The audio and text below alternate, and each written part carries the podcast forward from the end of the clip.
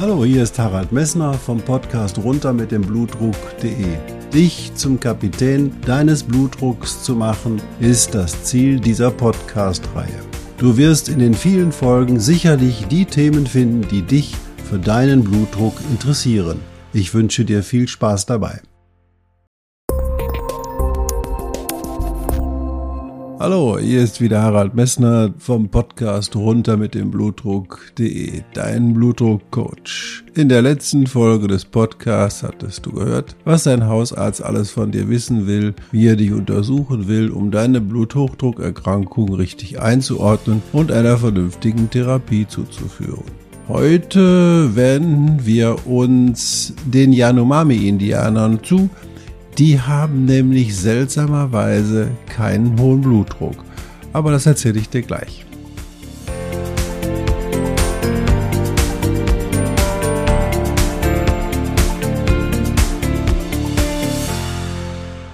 Ja, diese Yanomami-Indianer leben im Urwald von Brasilien und die ernähren sich vornehmlich vegetarisch. Die ernähren sich nur mit 10 bis 15 Prozent vom Fleisch, was sie jagen, und der restliche Nahrungsmittel nehmen sie vegetarisch auf. Sie haben keinen Zugang zu irgendwelchen Salzmengen, da haben auch kein Interesse, ihre Nahrung zu salzen oder haltbar zu machen. Warum ist das Salz von so großer Bedeutung für uns und für unsere Ernährung? Und das will ich dir kurz erzählen, indem wir einen kleinen Ausritt in die Biologie machen.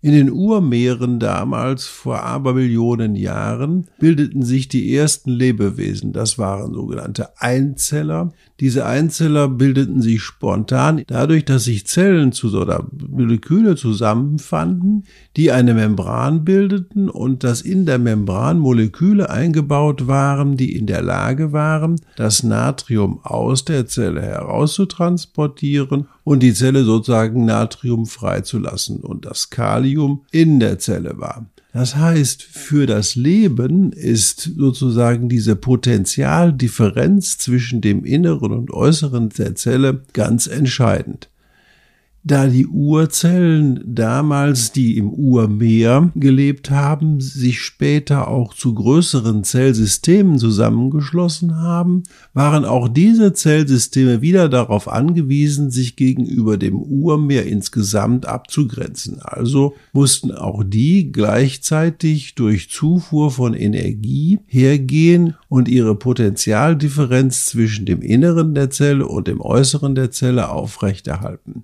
weil alle chemischen Vorgänge, die in diesen Zellen stattfinden, abhängig davon sind, wie viel Natrium und wie viel Kalium innerhalb und außerhalb der Zelle sind, hat der Körper oder haben diese Zellhaufen und anschließend die Organismen auch ihre meiste Kraft dafür aufgewendet, diesen Stoffwechsel des Natriums und des Kaliums und diese Potentialdifferenz mit vielen Regulationsmechanismen aufrechtzuerhalten.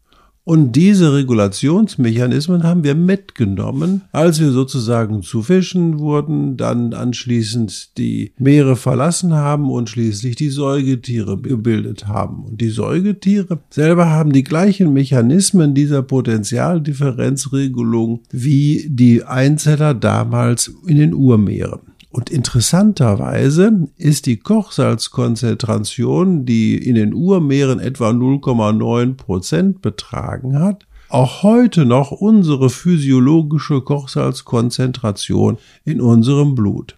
Das bedeutet für dich, die Mechanismen, die zur Regulation des Natrium-Kalium-Haushaltes im Gang sind, sind schon ewig da. Die sind also die ältesten Mechanismen überhaupt, die der Körper hat, um seinen Natriumhaushalt konstant zu halten. Und sie sind essentiell und lebenswichtig. Und das erklärt auch, warum Natrium für uns insgesamt ein wichtiger Bestandteil unserer Ernährung ist, aber wir müssen berücksichtigen, dass Natrium normalerweise in den Lebewesen und bei der Nahrungsaufnahme eher gering vorhanden war.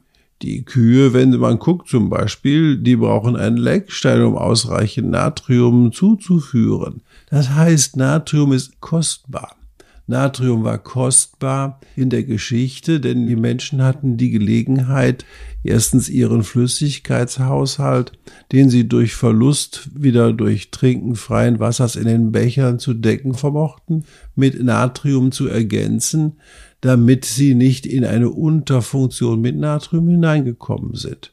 Das bedeutet, Salz war damals Gold wert. Salz war auch Konservierungsmittel. Und der Körper braucht etwa so zwei bis drei Gramm Salz pro Tag.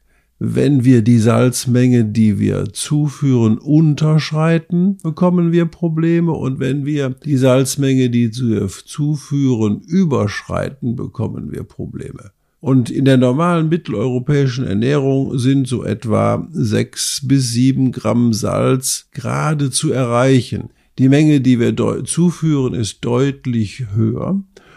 Und dazu muss man wissen, dass der Körper wenige Mechanismen hat oder sehr schwache Mechanismen hat, das zugeführte Salz wieder loszuwerden. Das allererste, was einem einfällt, was dem, aus dem Körper das Salz wieder entfernt, sind die Nieren. Natürlich können die Nieren am meisten regulieren, weil da Mechanismen dran sind, ich nenne mal jetzt als einen wichtigsten Mechanismus, den, das Aldosteron, weil dieses, diese Mechanismen da sind und dort relativ weite Regulationsmöglichkeiten des Natriums haben. Aber es gibt auch andere Punkte, wo wir Natrium verlieren, zum Beispiel beim Schwitzen. Wenn wir sehr ungeübt schwitzen, wie zum Beispiel wer jemand, der wenig trainiert ist und anfängt, ein Training zu machen, der verliert über den Schweiß relativ viel Natrium. Wenn wir allerdings gucken, dass wir häufig schwitzen, dann hat der Körper gelernt, bei diesem Schwitzen nicht so viel Natrium zu verlieren. Das heißt, der Körper passt sich ganz genau diesen Natriummengen an, die er eigentlich benötigt. Nur das zu viele zuführen kann er dann häufig nicht mehr ausscheiden. Was macht er dann mit dem zu viel zugeführten Salz? Und das ist die große Frage. Wie viele dieser Fragen, die physiologisch früher vollkommen klar waren, Salz verteilt sich nur dort, wo Wasser ist, ist nicht mehr richtig. Wir haben festgestellt, dass zum Beispiel aus der Raumfahrt offensichtlich Salz bei den äh, Raumfahrern aus irgendeinem Grunde irgendwo verloren geht. Die normale Salzbilanz, die wir aus Urin, Schweiß und Stuhl hatten, ist nicht in der Lage, sozusagen diese Natriumbewegungen, die im Körper stattfinden, zu beantworten. Und da haben wir herausgefunden, dass sich Salz, also Natrium, nicht Salz, da komme ich gleich nochmal zu, Natrium im Unterhautfettgewebe an die Heparansulfate anlagert. Das heißt, der Körper hat einen Natrium Speicher. Und dieser Natriumspeicher mit den vielen Heparansulfaten in der Haut ist riesig groß. Und wir tun nichts anderes, als mit unserer westeuropäischen Ernährung im Laufe unseres Lebens diesen Salzspeicher immer weiter zu füllen, weil wir ständig mehr Salz zuführen, als der Körper überhaupt ausscheiden kann. Das bedeutet, er lagert in seinem Unterhautfettgewebe und deinem Unterhautgewebe an den Heparansulfaten so viel Salz an, dass zum Beispiel eine jetzt eingeführte salzarme Ernährung sehr lange benötigt, um den Blutdruck sicher zu senken. Bedeutet für dich, es ist immer sinnvoll, die Ernährung des, mit der Zufuhr des Kochsalzes nicht über sechs Gramm pro Tag stattfinden zu lassen. Sechs Gramm pro Tag, das erkläre ich dir gleich, wie viel das ist. Wenn man richtig überlegt, war diese Anlage des Salzspeichers sogar äußerst sinnvoll. Denn als die Säugetiere das Meer verlassen haben, konnten sie nur zum Ersatz von Flüssigkeit, die sie über die Nieren oder bei irgendwelchen anderen Tätigkeiten ausgeschieden haben, das Wasser aus Bächen trinken. Und in den normalen Bächen findest du kein Salz drin. Das heißt, Sie mussten Salzspeicher anlegen, um ihren Salzwasserhaushalt ordentlich, richtig gut physiologisch zu organisieren. Und diese Lebewesen, die diesen Salzspeicher hatten, waren klar im Vorteil gegenüber den Lebewesen, die eben keinen ausreichenden Salzspeicher haben. Die Salzregulation beim Pferd ist zum Beispiel sehr, sehr schwierig. Aber genauer kann ich da auch nicht zur Stellung nehmen, weil ich selber kein Pferd habe und mich darüber auch nicht belesen habe. Offensichtlich trifft das aber bei Kühen auch zu, denn Kühe werden sehr schnell krank, wenn man ihnen nicht auf den herkömmlichen Weiden, die wir haben, diesen Salzspeicher auffüllt, indem man ihnen Lecksteine anbietet.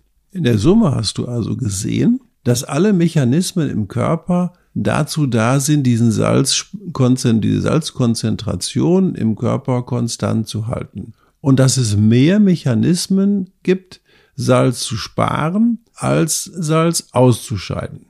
Ein zweiter Mechanismus, die Salzkonzentration im Körper konstant zu halten, ist das Ausscheiden von Wasser. Wenn also der Salzgehalt im Körper zu niedrig ist, kann der zwei Dinge tun. Er kann einmal Wasser ausscheiden und zum anderen kann er hergehen, die Salzkonzentration durch Aufnahme von Salz erhöhen.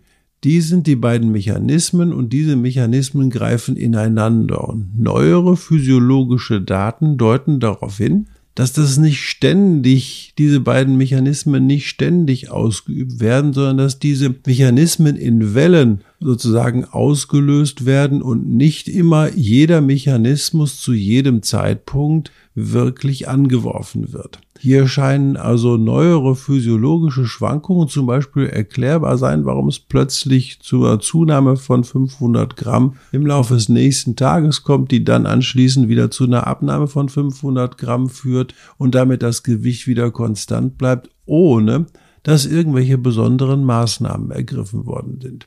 Aber hier ist die Forschung noch nicht so weit.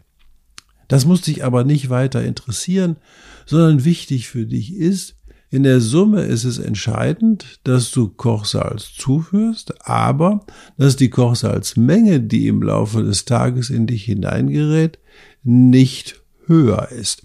Denn wenn die Kochsalzmenge höher ist, werden die Salzspeicher gefüllt und es passieren noch viele andere Dinge.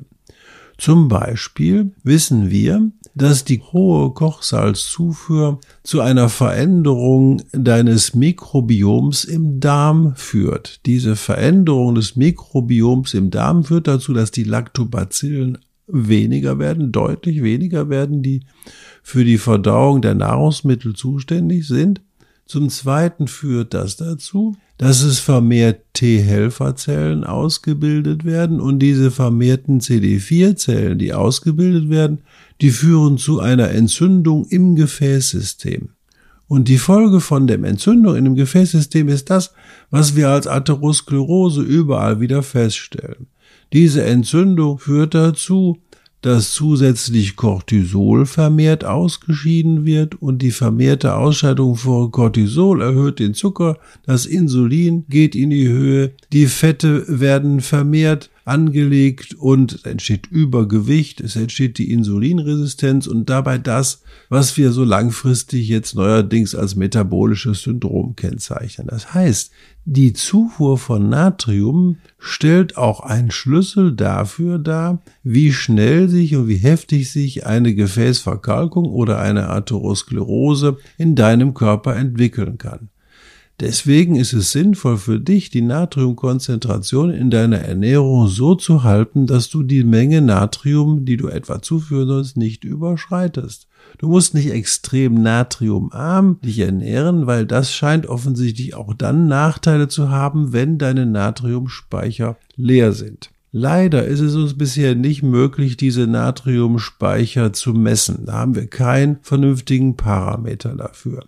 Aber dieser Natriumspeicher erklärt vor allen Dingen die Tatsache, dass es offensichtlich einige Menschen gibt, die sehr schnell mit einer Blutdruckerniedrigung auf eine salzarme Kost reagieren, während andere Menschen sehr viel länger benötigen, um auf eine natriumarme Kost mit einer Blutdrucksenkung zu reagieren weil der letzteren Gruppe offensichtlich der Natriumspeicher viel, viel voller ist, möglicherweise als bei der erstgenannten Gruppe.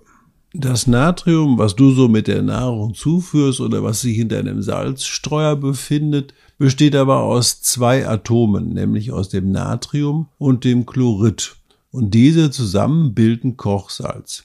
Das bedeutet, 2,5 Gramm Kochsalz pro 100 Gramm sind ein Gramm Natrium in 100 Gramm. Das heißt, dieses Chlorid hat einen 1,5 Gramm Anteil an diesem, was wir als Kochsalz empfinden. Die Empfehlung für die Ernährung ist eben halt, dass man zwei bis drei Gramm nicht unterschreiten sollte, aber bitte nicht über fünf bis sechs Gramm hinausgeht. Was für einen Effekt hat denn so eine kochsalzarme Ernährung? Und da ist die Literatur sehr, sehr weit auseinander. Es gibt Hinweise darauf, dass wenn du deinen Kochsalzkonsum auf drei bis fünf Gramm pro Tag reduzierst, dass du dann innerhalb von sechs, sieben Wochen deinen Blutdruck systolisch um 10 mm Hg senkst und diastolisch um 5 mm Hg. Jetzt musst du dir vorstellen, alle Medikamente, die wir als Einzelmedikamente zuführen, sind nur in der Lage, eine 5 mm Hg systolische Blutdrucksenkung zu erzielen. Das heißt, mit der kochsalzarmen Ernährung haben die meisten Menschen einen riesen Vorteil gegenüber einer medikamentösen Therapie. Nur leider wird das nicht häufig eingesetzt. Warum wird das nicht häufig eingesetzt? Weil es in unserem Ernährungsangebot schwierig ist. Zum anderen ist aber auch der hohe Kochsalzgehalt der Nahrungsmittel, die wir so zunehmen, dafür verantwortlich, dass unsere Zungen-Salzrezeptoren dieses Salz benötigen. Das schmeckt nicht, kriegen wir häufig dann, wenn wir Salz. Aber das Schmecken entsteht dadurch, dass wir ständig Salz zuführen. Wenn wir das Salz reduzieren in der Kost, müssen wir nur einige Tage warten, dann schmecken die Aromata genauso gut, als wenn man Salz zuführt. Das heißt also, die Salzzufuhr in Form des Schmeckens ist ein Gewohnheitsfaktor. Jetzt fragst du dich, wo ist denn am meisten Salz drin? Und der häufigste Salzzufuhr entsteht leider in dem, was besonders gut schmeckt, nämlich Brot und Backwaren. Brot und Backwaren werden damit haltbar gemacht und die Anteil am Salz im Essen ist sogar 40 Prozent. Mit 30 Prozent liegen die Fleisch- und Wurstwaren und mit 10 Prozent dann nur noch Käse, Quark und Milchprodukte. Und jetzt kommt's in Gemüse, Gemüseprodukten, Fisch und Fischwaren und in anderen Speisen sowie Getränken ist nur sehr wenig Salz drin. Das schwankt zwischen sieben und acht Prozent. Was bedeutet das? Wenn wir uns mit frischen Produkten vor allen Dingen auch mit den frischen Fischwaren ernähren, führen wir weniger Salz zu, als wenn wir hergehen, Fleisch- und Wurstwaren zu holen. Wobei man beim Fleisch auch wieder differenzieren muss. Wenn es verarbeitetes Fleisch ist, wie zum Beispiel so die einmal durch die Küche gefegten Würste wie Fleischwurst, Leberwurst etc., führen wir relativ viel Salz zu. Wenn Steak essen, ist die Salzzufuhr natürlich wesentlich geringer. Wenn man jetzt mal die Produkte genau ansieht, dann gibt es so richtige Burner, die eben halt, mit denen man sehr viel Salz zuführen kann. Und diese Burner, die werden ausgedruckt dadurch, dass sie pro Gramm oder pro 100 Gramm relativ viel Salz enthalten. Zum Beispiel das Fischstäbchen. Das panierte, tiefgefrorene Fischstäbchen hat pro 100 Gramm 5,2 Gramm Kochsalz. Das ist eine Menge.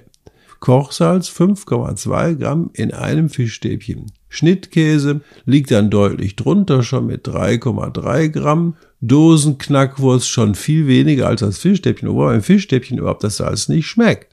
Tomatenketchup relativ viel, 2,8.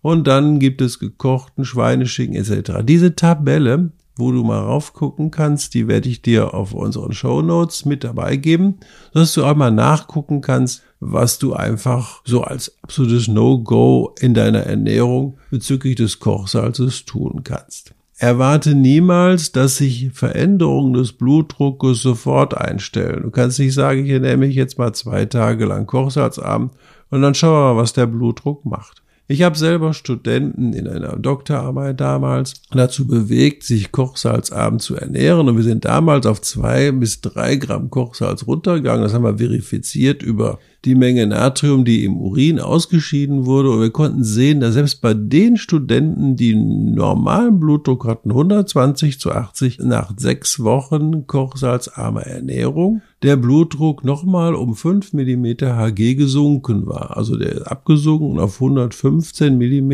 Hg systolisch morgens und auf 70 mm Hg diastolisch auch morgens. Sagen also, die kochsalzarme Ernährung bringt der enorme Vorteile. Was hast du in diesem Podcast gehört? Kochsalz benötigen wir. Das Natrium ist essentiell für die Stabilität deiner Zellen. Alle Enzyme, alle Mechanismen, die in deinem Körper ablaufen, alle chemischen Prozesse sind abhängig von Natrium und Kalium. Zu dem komme ich in einem späteren Podcast nochmal und bedürfen einer konstanten Natriumkonzentration, damit sie physiologisch ablaufen können. Eine vermehrte Zufuhr von Natrium macht Natrium zu einem Gift, was da langfristig deine Zellen in der Lage ist zu schädigen, indem es deine Atherosklerose über viele Mechanismen, einmal über die Blutdruckerhöhung, aber auch über eine direkte Veränderung im Mikrobiom des Darms mit Aktivierung von Entzündungsprozessen beschleunigt. Pass also auf, reduziere deine Kochsalzzufuhr auf eine vernünftige Menge. Extrem salzarm ernähren solltest du dich nur unter ärztlicher Aufsicht, denn da haben wir offensichtlich auch festgestellt, dass es da Gegenprozesse gibt, die dann den Blutdruck wieder leicht erhöhen lassen. Diese Daten sind aber noch nicht hundertprozentig überprüft worden.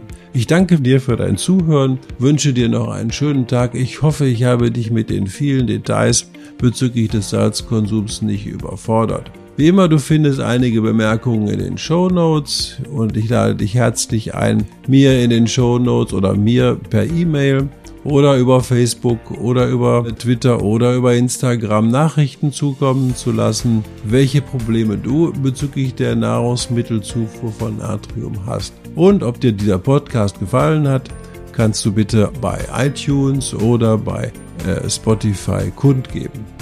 Vielen Dank, dass du zugehört hast. Ich wünsche dir noch einen schönen Tag.